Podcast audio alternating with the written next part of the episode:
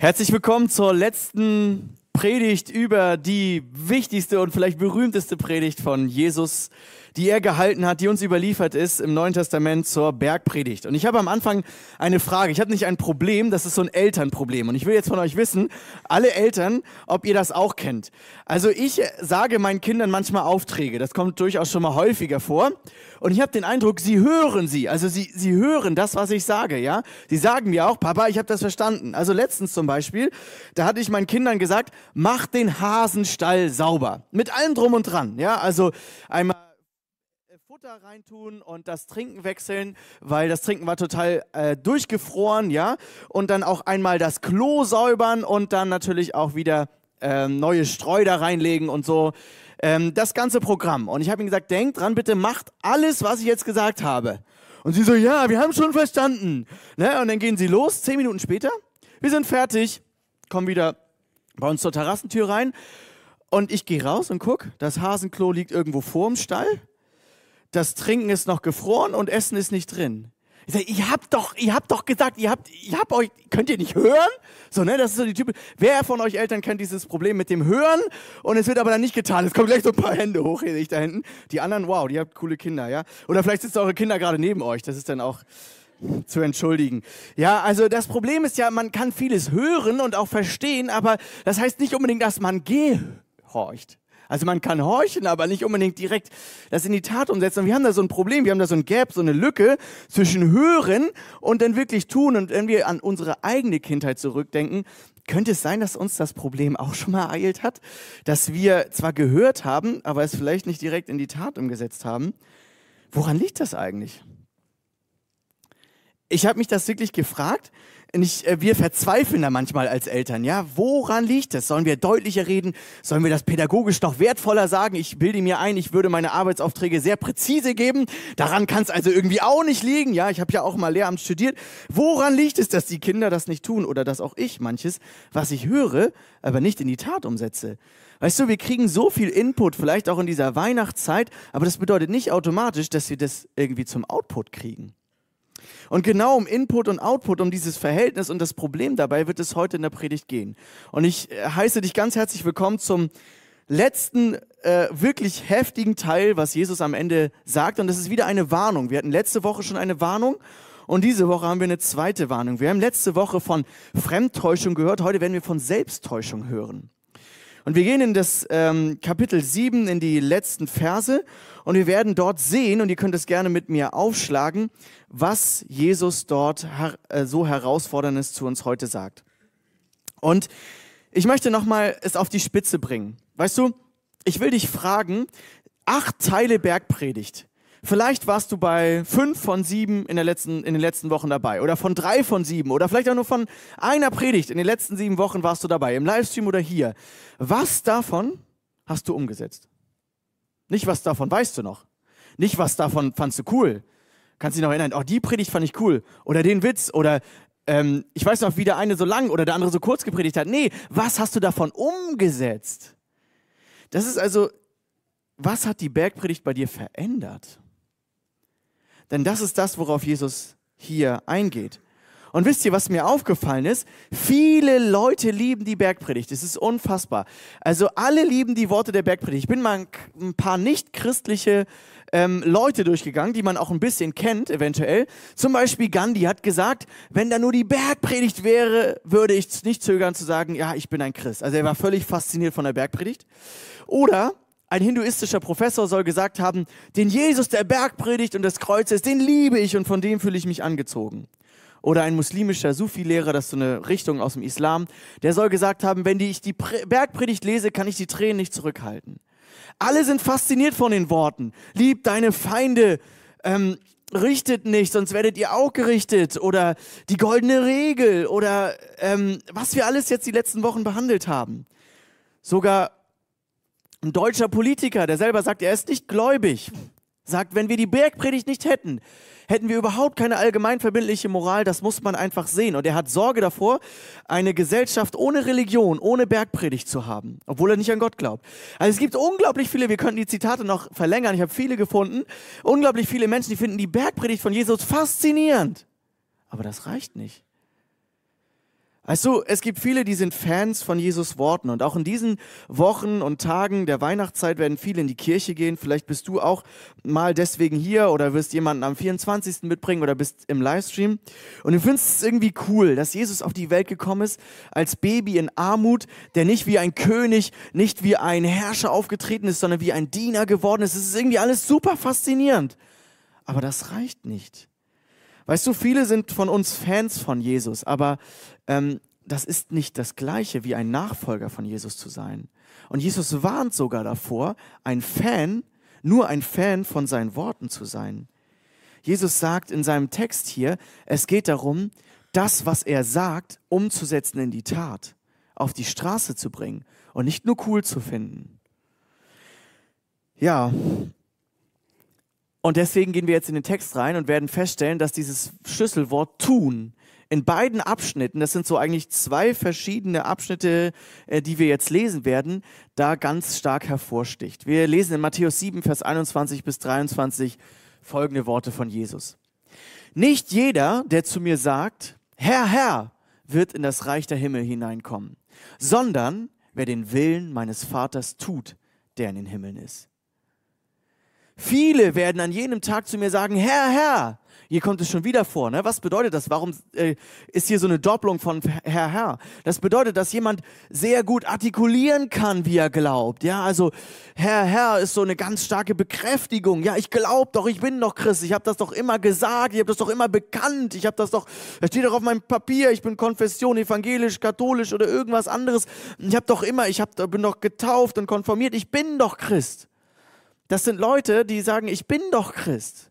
Und es sind harte Aussagen. Jesus sagt, er, er, er, führt das sogar auf die Spitze hier und bringt so ein Beispiel von so einem Superchrist und sagt, ähm, jemanden, der, das ist so ein typisches Stilmittel auch von Jesus, ne? er übertreibt hier richtig doll und sagt, wenn da jemand ist, der sagt, wir haben durch deinen Namen geweissagt, wir haben durch, durch deinen Namen äh, Dämonen ausgetrieben und durch deinen Namen Wunderwerke getan. Das waren so diese drei großen, richtig krassen Gaben. Ja?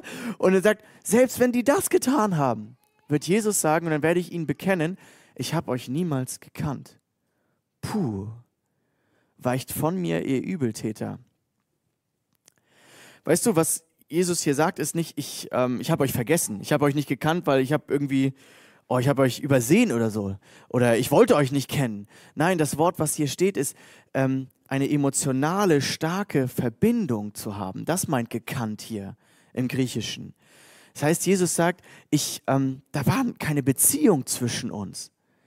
Du bist mitgelaufen, du hast die kirchlichen Traditionen mitgemacht, du bist zum Gottesdienst gegangen, du hast das christliche Vokabular drauf gehabt, vielleicht bist du christlich aufgewachsen, du hast die Geschichten, du hast das Wissen, ähm, du kannst das Bekenntnis aufsagen, das du mal gelernt hast, du betest das Vaterunser mit, du empfängst das Abendmahl, aber du bist in deinem Leben nicht mit Jesus verbunden.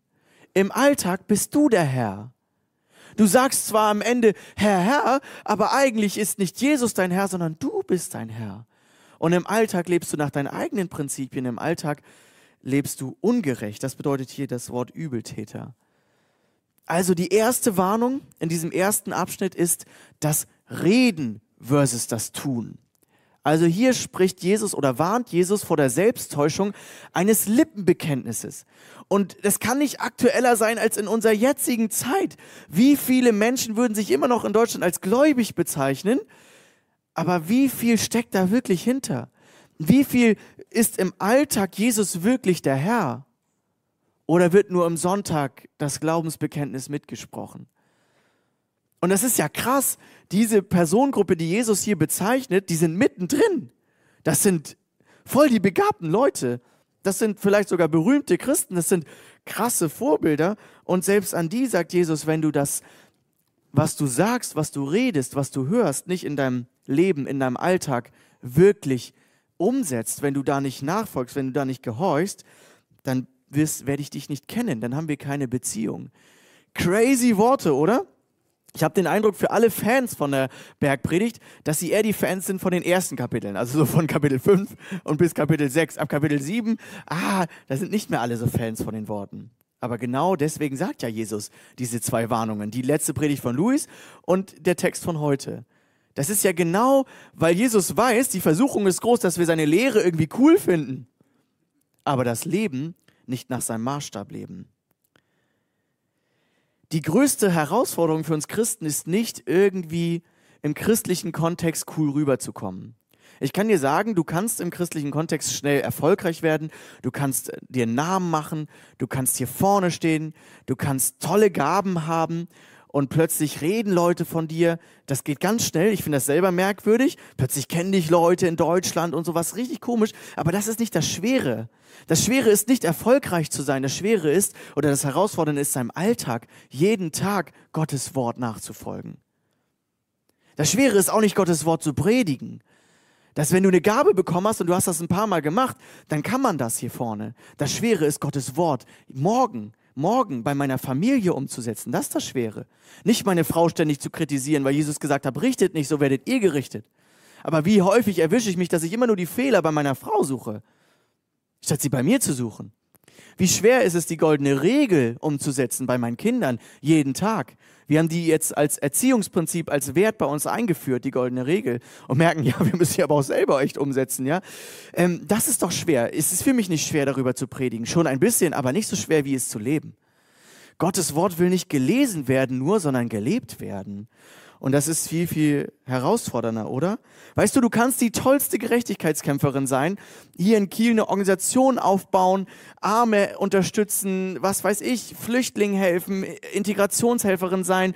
Das ist alles richtig gut und Jesus sagt, dass wir sowas tun sollen.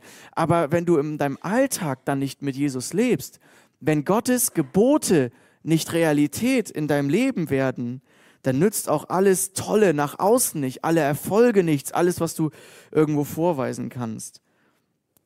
Es geht nicht darum, was auf dem Papier steht. Also das erste ist das Lippenbekenntnisproblem. Am Ende zählt nicht das, was auf dem Papier steht, sondern wer über deinem Leben stand.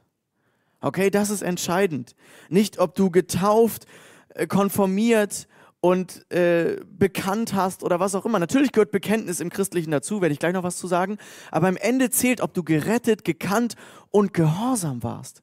Und gekannt von Jesus in einer persönlichen Beziehung.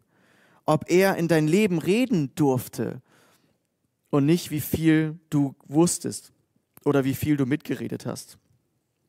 Wie viel ist von deinem Glaube gelernt, übernommen, traditionell und wie viel ist es wirklich eine persönliche Beziehung zu Jesus Christus?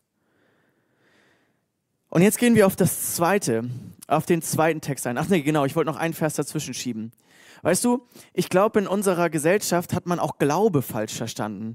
Also allgemeingültig meint Glaube, ich glaube irgendwie, dass es da einen Gott gibt, ja, dass der irgendwo da ist und dass der ähm, auch lieb ist oder so und dass auch Jesus am Kreuz gestorben ist, glauben auch einige, ist ja auch ziemlich, ziemlich gut rekonstruierbar und so weiter.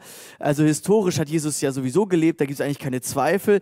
Also viele glauben irgendwie auch äh, an Jesus, aber wir merken, Glaube meint eigentlich was ganz anderes. Glaube und Gehorsam gehören im Neuen Testament zusammen. Zum Beispiel hier ein Vers aus der Apostelgeschichte 6, Vers 7.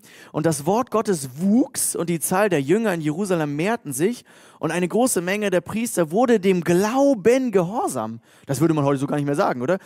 Man würde sagen, die sind zum Glauben gekommen. Aber nicht, sie wurden dem Glauben gehorsam. Das heißt, die Priester haben ihr Jahr, ihr haben ihr ganzes Leben lang völlig anders gelebt. Sie hatten ganz klare Prinzipien und haben gemeint, sie wären in vielen Sachen die entscheidenden Persönlichkeiten und jetzt mussten sie jemand anders als ihren hohen Priester akzeptieren. Plötzlich mussten sie einen ganz schönen Shift machen in ihrem Glaubensleben und das bedeutete nichts anderes als Gehorsam. Kann es sein, dass Gehorsam heute out ist? Wir leben alle nach unserem eigenen, nach unserer eigenen Fasson, oder? Wer redet mir schon rein? Hier hat mir niemand was zu sagen. Also ich nehme das mit, was ich will und das, was mir gut gefällt. Und dann kann jeder sein Leben leben, oder? Das ist doch das, was heute gilt. Diese Toleranz heißt eigentlich, jeder möchte selber sein Gott sein. Und das ist vielleicht auch das Problem, was Jesus heute ansprechen möchte und sagen möchte, bin ich wirklich dein Herr in deinem Leben oder bist nicht du der Herr in deinem Leben? Und jetzt gehen wir zum zweiten Text. Die zweite Warnung geht jetzt über Hören versus Tun. Also erst hatten wir Reden versus Tun, jetzt Hören versus Tun. Und Jesus bringt ein ganz berühmtes Beispiel. Das hat der ein oder andere schon mal in der Kinderstunde oder Sonntagsschule gelernt, wenn du christlich aufgewachsen bist. Oder vielleicht kennst du es auch so aus irgendwelchen Redewendungen. Jesus bringt ein Beispiel. Er sagt, jetzt fängt er positiv an. Jeder, der diese meine Worte hört und sie tut, den werde ich mit einem klugen Mann vergleichen, der sein Haus auf den Felsen baute. Und der Platzregen fiel herab und die Ströme kamen und die Winde wehten und stürmten gegen jenes Haus und es fiel nicht, denn es war auf Felsen gegründet. Das ist jetzt also der, das positive Beispiel. Und jetzt sagt Jesus, was ist mit dem, der diese meine Worte hört und sie nicht tut? Den werde ich oder wird mit einem törichten Mann zu vergleichen sein, der sein Haus auf Sand baute. Und der Platzregen fiel herab und die Ströme kamen und die Winde wehten und stießen an jenes Haus und es fiel und sein Fall war groß. Hier sind wir in einem Beispiel von Jesus. Jesus erzählt wie immer eine schön illustrierte Geschichte, die man sehr einfach verstehen kann. Und er sagt, da sind zwei Häuser. Und weißt du, von außen, wenn du jetzt später auf den Bau gekommen würde, wärst und hättest die zwei Häuser gesehen, direkt nebeneinander, hier eins und da eins, und das eine auf Felsen mit richtigem Fundament und das andere ohne. Du würdest erstmal keinen Unterschied sehen. Du würdest sagen, schicke Häuser. Schickes Glaubenshaus. Und Jesus sagt aber, der Unterschied liegt, worauf ich baue und wie tief es gegraben ist. Der Unterschied ist also, der eine, der hört Gottes Wort, findet es irgendwie auch toll, aber er tut es nicht. Da kommt kein Gehorsam danach. Da kommt keine Umsetzung und der andere tut es. Gottes Wort hören ist gut, aber Gottes Wort gehorchen ist nötig. Und ich frage mich manchmal, wie ist es eigentlich bei mir? Wie viel höre ich eigentlich Gottes Wort? Wie viel konsumiere ich? Wie viel gute Inputs hole ich mir? Und das ist wirklich gut. Und wie viel davon kriege ich aber eigentlich auf die Straße umgesetzt? Wie viel wird davon zum Output? Wir haben hier 2019 ein Gebäude gebaut. Zufälligerweise sitzen die meisten von euch, die jetzt hier zuhören, hier drin, denn die anderen sitzen vielleicht zu Hause, aber ihr sitzt auf einem krassen Fundament, weil das hier ist ein richtig, richtig feuchter Boden eigentlich. Und ich kann euch sagen, wenn wir nicht diese krassen Stelzen im Boden hätten, diese ähm, krassen Bohrungen, dann würden wir hier bei dem heftigsten Jahrhundertsturm vielleicht ein bisschen wackeln. Ähm, es gibt eine Firma, die hat sogar wegen, vielleicht auch weil das so ein krasses Beispiel hier war, die hat sogar ein Video gedreht darüber, wie sie hier die Bohrungen auf unserem Grundstück gemacht hat. Nun, der Punkt ist, das sind keine Ahnung, 18, 19 Dinger, die da unter uns sind, die unser Gebäude halten. Und in Lukas 6, Vers 48 sagt Jesus tatsächlich, das ist die Parallelstelle ähm, zur Bergpredigt, er sagt, ähm, dieser Mann, der sein Haus auf Felsen baut, ist einem Menschen, oder der, der, der das Wort tut, ist ein Menschen gleich, der sein Haus baute, grub und vertiefte und den Grund auf Felsen legte. Diese Bohrungen mussten so tief gehen, bis dieses schwammige, nasse, feuchte hier irgendwie auf was Stabiles traf. Und das bedeutet für mich, dieses Bild kannst du gut vergleichen, dass das Verstandeswissen, das muss irgendwo tiefer rücken und das muss sich ins Herz vergraben. Und dann wird es sich umsetzen. Wie viel geht es in unserer Welt eigentlich um Erkenntnis und Wissen und Verstandeswissen? Jeden Tag werden tausende Bücher veröffentlicht. Du kannst in dieser Informationsflut unserer Zeit, wir leben in einer Gesellschaft der Informationen, kannst du dir so viel Wissen reinziehen. Du kannst jedes Mal dein Handy rausziehen. Du kannst jedes Mal die, die Dinger reinstecken ins Ohr und immer irgendwie Input auf dein, auf dein Hirn einprasseln lassen. Und ich weiß, wovon ich rede. Aber das heißt nicht, dass es sich zu Tiefen in deinem Herzen eingräbt und dass es zur Umsetzung gelangt. Johannes Calvin, ein berühmter Reformator, sagte einmal, echte Frömmigkeit kann man nicht von ihrem Trug unterscheiden, bis es zur Bewährungsprobe kommt. Das heißt, hier geht es um zwei Häuser, zwei Glaubenshäuser, und dann kommt der Sturm, dann kommt der Regung, der Regen, dann kommt der Wind, dann kommt die Versuchung, dann kommt die Anfechtung. Das ist das Bild in der Bibel normalerweise für solche Stürme. Das sind Anfechtungen, das sind Versuchungen, das sind Glaubensproben, das sind ähm, Das sind Umstände, die sich negativ verändert haben. Das sind Dinge, die auf einmal nicht so geil laufen. Das sind vielleicht Krankheiten. Das sind vielleicht Herausforderungen. Das ist vielleicht eine Kündigung. Das ist vielleicht eine nicht bestandene Prüfung. Das ist vielleicht ein Weg, der schwer wird auf einmal. Das sind vielleicht Probleme in der Ehe.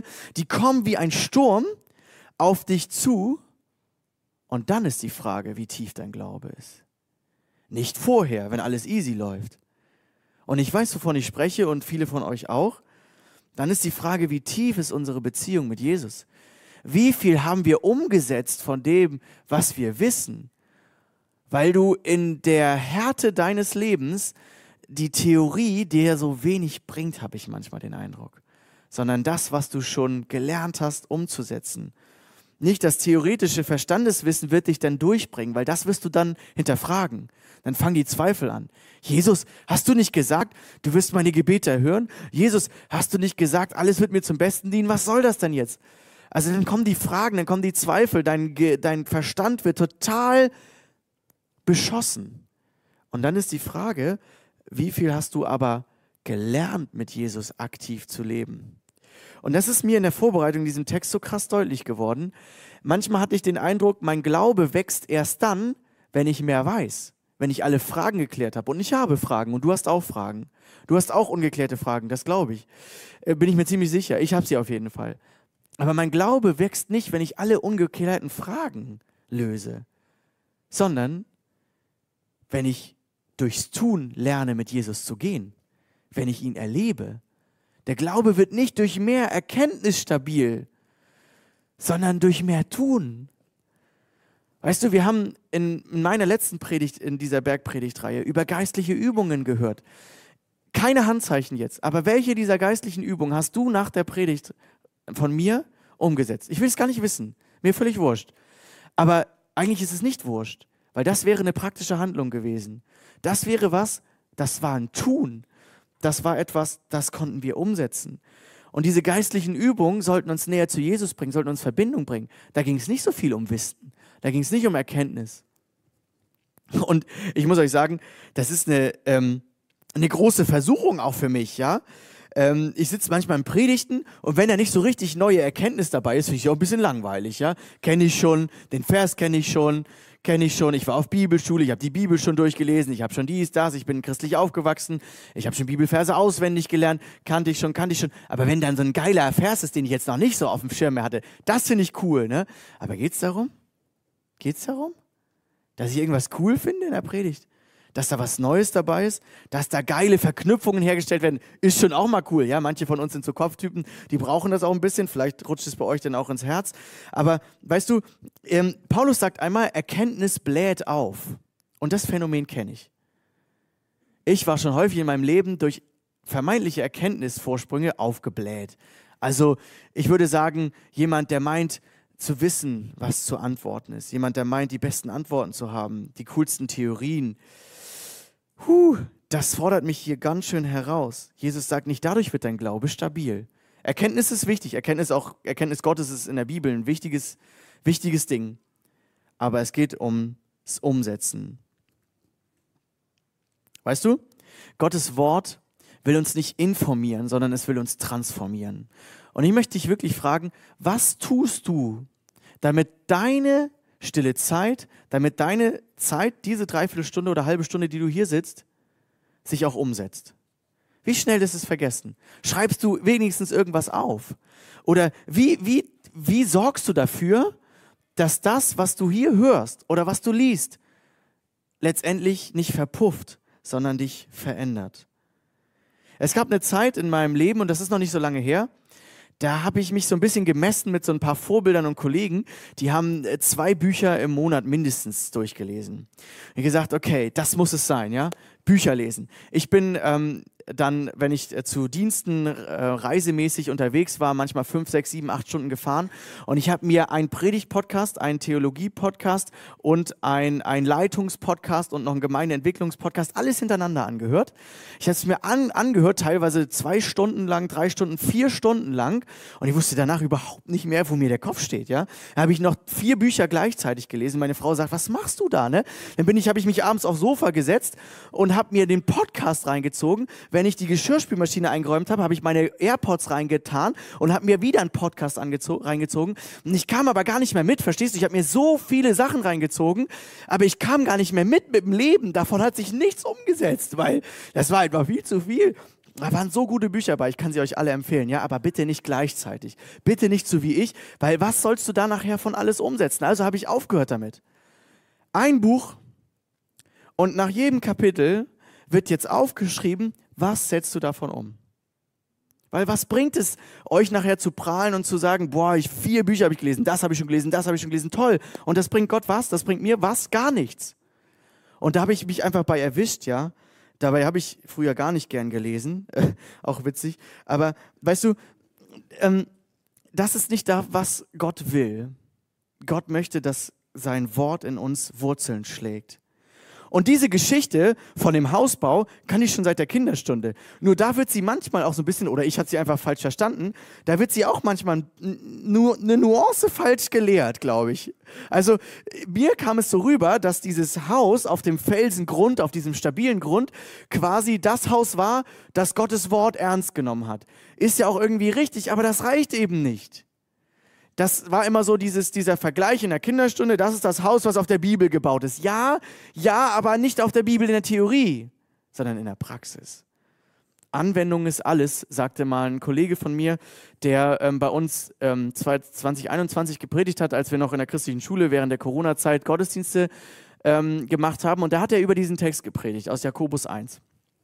Ähm, und genau um dieses Problem, was auch Jesus äh, hier in unserem Text erwähnt hat, geht Jakobus hier nochmal ein.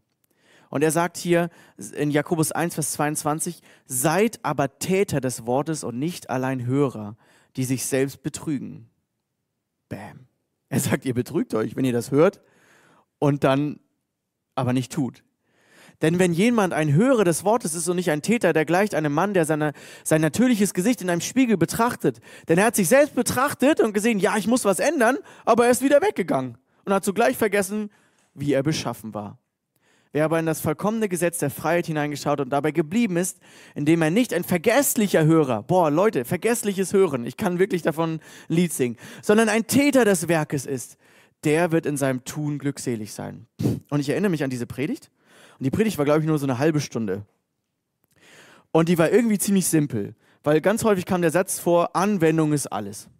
Und nach dieser Predigt habe ich mich erwischt, dass ich mit irgendwelchen Leuten hier aus der Gemeinde geredet habe, gesagt, na, wie fandet ihr die Predigt? Klassische Frage, ne? Könnt ihr nachher auch gerne machen. Wie fandet ihr die Predigt? Und ja, war jetzt nicht viel Neues, ne?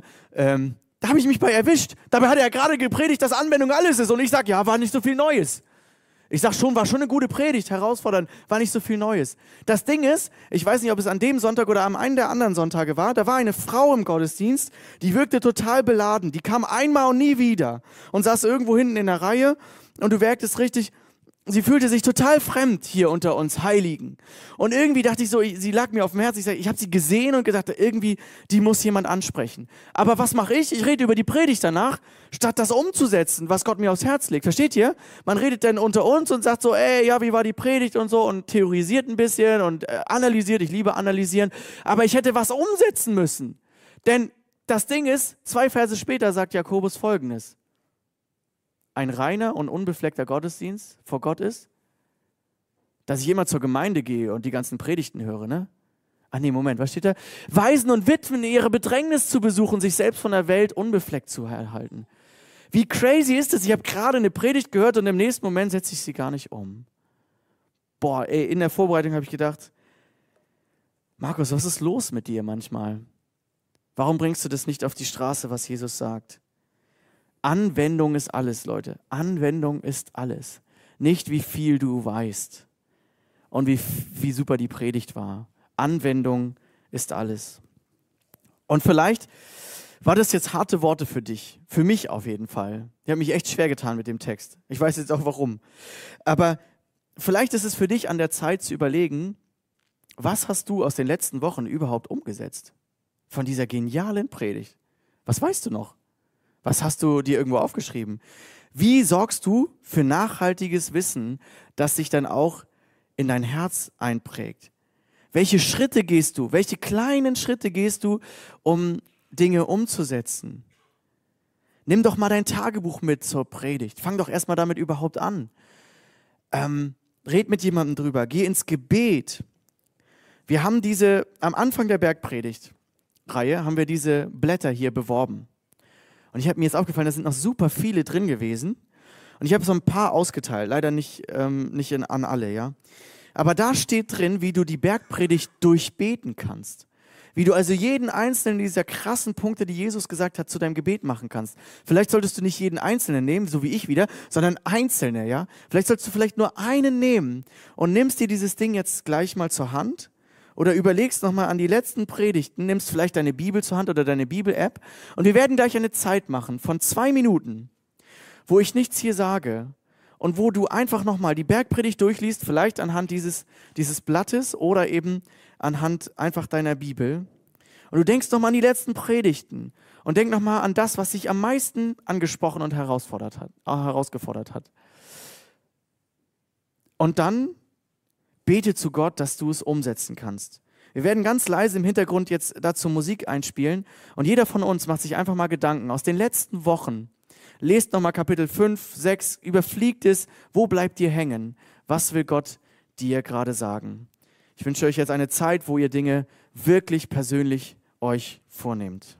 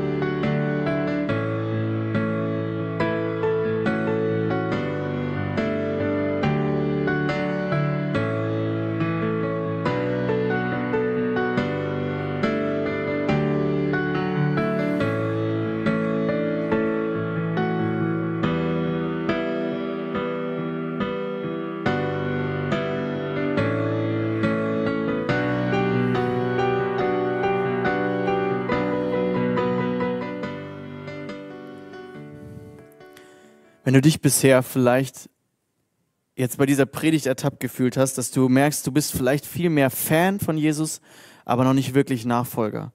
Du hast noch gar keine persönliche Beziehung zu ihm, sondern du läufst irgendwie mit. Du läufst vielleicht im Jet mit, du läufst hier irgendwo sonntags mit.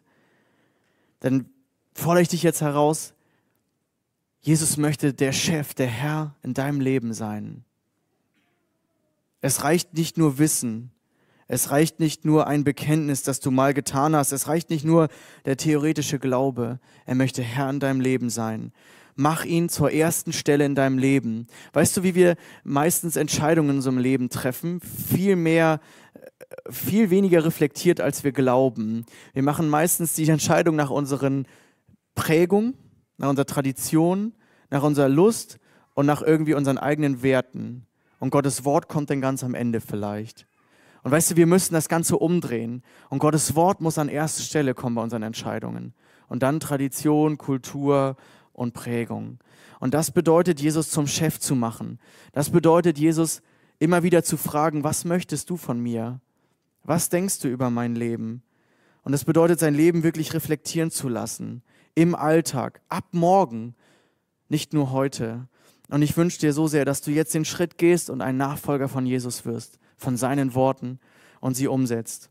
Und vielleicht bist du schon so jemand, der Jesus nachfolgt, dann geht es dir vielleicht bei dem Text so wie mir.